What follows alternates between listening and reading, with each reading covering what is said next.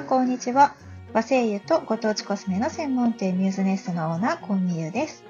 今回はですね、気になるドラマ、えー、2月の勝者ですね。これ、うちの息子、小学校1年生で受験とは全然関係ないんですけれども、なんかもう、お兄ちゃんお姉ちゃんたち同じ小学生がですね、頑張ってるというだけでですね、かなり食いついて見てまして、毎回毎回、あれどうなるのかなどうなるのかなって言ってました。特に先週の終わり方。うん。で、私自身ですね、小、中、高、大と受験しているんですけれども、人生で一番大変だったのが、中学受験でしたね。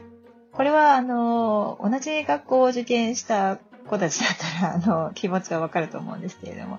でもですね、当時感じてたその自分たちが大変だっていう思いと、今この親になって改めて、受験生の親の大変さっていうのがですね、大人側からの視点でね、あの、よくわかるようになって、さらにあの、ドラマが面白く感じています。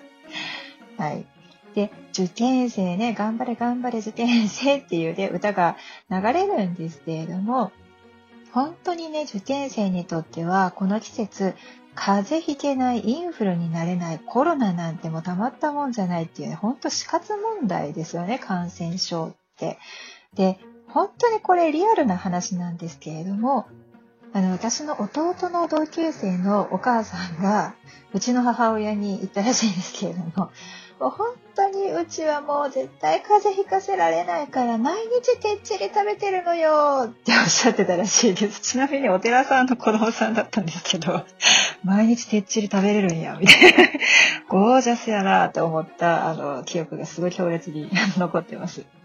ちなみに、あの、毎日てっちり食べなくてもですね、今は、あの、まあ、私だったらアロマセラピーで、あの、自分の体調のケアをしていくわけですけれども、あの、毎日ね、アロマセラピストだからって言って風邪ひかないわけじゃなくって、その、ウイルスとか細菌ってこう、うようよ、うようよしているので、毎日毎日何かしらやっぱり体の中に入ってきてるけど、それを自然免疫ですね、自分たちの体が持っている免疫システムでいかに、その、まあね、異物を排除するかですね。体の中に入ってきたウイルスとか細菌をどうやって排除するのかっていうのが問題なんですよね。で、和精油だったら、あのまあ、大人気なのは黒文字の精油ですね。これは本当にあの、インフルエンザ対策ですね。感染予防として、まあ、とある研究がすごく有名になりました。で、えー、陽明酒造さんなんでね、あの、陽明酒の陽明酒造さんは黒文字エキス入りののど飴をですね、この時期になったら販売されていて大人気です。で、あの、和声優和声優って言ってるんですけれども、声優を買ってもちょっとこう扱い方に困るっていうね、方も多いと思うんです。で、その場合は、あの、何気にですね、精油を取るときにできる副産物である芳香蒸留水、いわゆる一般的にアロマウォーターとかローラルウォーターとか呼ばれているものなんですけれども、これをね、うまく生活に取り入れていただければいいなと思います。あの、黒文字のフローラルウォーター、芳香蒸留水はですね、あの、精油の成分と違って水に溶け出す成分が入っているんですね。なので精油とちょっと香りは違うんですが、甘い、あの、お茶のような、ちょっと甘さのある香りが特徴なんですね。で、あの、マスクスプレーとしてマスクにかけていただいても、まあ、同時に加湿、ね、湿度もあるので、同時に加湿もできてしまうし、で、抗菌性もあると。で、加湿器にもですね、あの、普通精油って加湿器に入れちゃうと、あの、壊れちゃうことがあるんですよ。ちょっとベタベタっとひっついちゃったりして。でも、芳香蒸留水だとですね、かなりその濃度が薄いので、その芳香蒸留水をさらにあの加湿器にセットする水に薄めて使っていただくとね、あのお部屋の中でいい香りがしたりします。で、それもまた、あの、なんていうんですか、ディフューザーで精油を炊くような形でですね、あの芳香成分があの拡散されますので、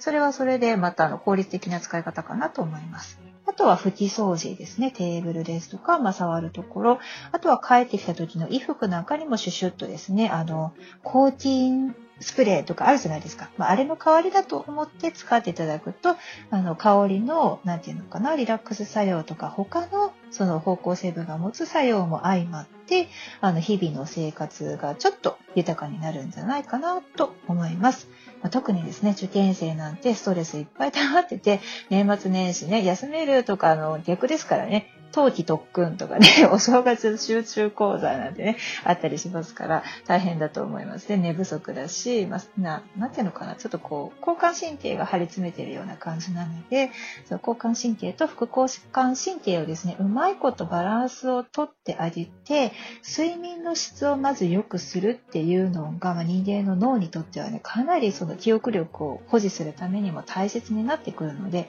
あの、受験生って考えたら、その体は若いから体力持つとは思うんですけど、その無理して、その徹夜してね、一夜漬けしたってあんまり本当に受験の日ってこう力が発揮できないので、日々、その効率的にこう記憶に残していくためには、例えば、まエビングハウスの棒脚曲線に沿ってですね、勉強するとか、まあ、あとは効率の良いその睡眠ですね。睡眠と覚醒